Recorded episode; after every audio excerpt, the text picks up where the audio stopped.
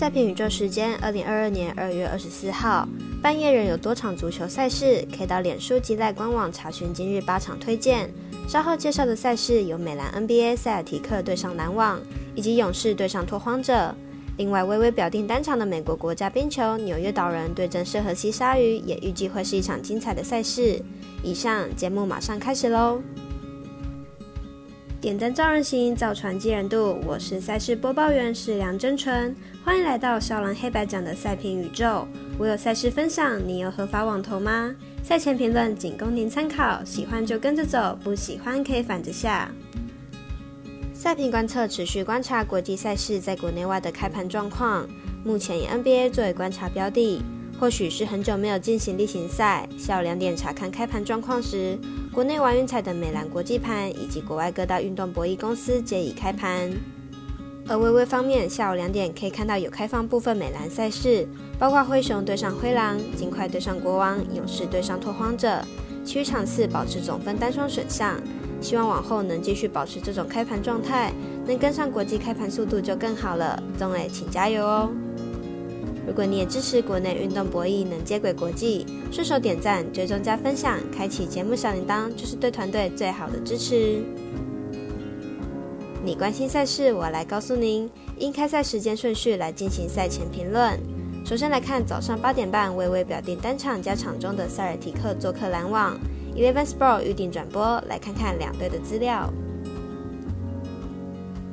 塞尔提克和篮网本季两次交手各取一胜。不但都是客队拿胜，且都是大比分差。明天比赛担任主队的篮网优势或许没有那么大。虽然塞尔提克在明星赛前才大胜篮网三十五分，但经过交易后，篮网多了许多可用之兵，双方的差距应该没有上一场来的那么大。塞尔提克上一场比赛才败给东区垫底的活塞，可以看出其实塞尔提克的稳定性并没有那么高。明天即使赢球，估计也不会赢太多。因此看好本场比赛篮网受让过关。接着是早上十一点的勇士做客拓荒者的比赛，未来跟艾尔达都会转播本场赛事。在明星赛恢复手感的 Curry 大神会不会继续发威呢？来看看两队的交手记录。勇士本季四十二胜十七败，球队目前排名西区第二名，不过依然与太阳有不小的胜场差。勇士在进攻表现上相当亮眼，不过防守端还是不够稳定。场均失分依然高达一百一十分以上。拓荒者本季二十五胜三十四败，球队在交易掉两个 McCollum 之后，等于是宣告重建。加上 l e r a d 以及 Nurkic 还在伤兵名单中，球队在阵容上明显要低一个层级，得分能力也有所下滑。两队本季两场交手均有勇士获胜，且分差至少十分，显示出两队的战力相差之大。加上现在拓荒者连自豪的得分能力都有所下滑。看好本场交手，勇士大胜。最后来看美国国家冰球赛事，早上十一点半，纽约岛人对阵圣荷西鲨鱼的比赛。来看一下两队的近况。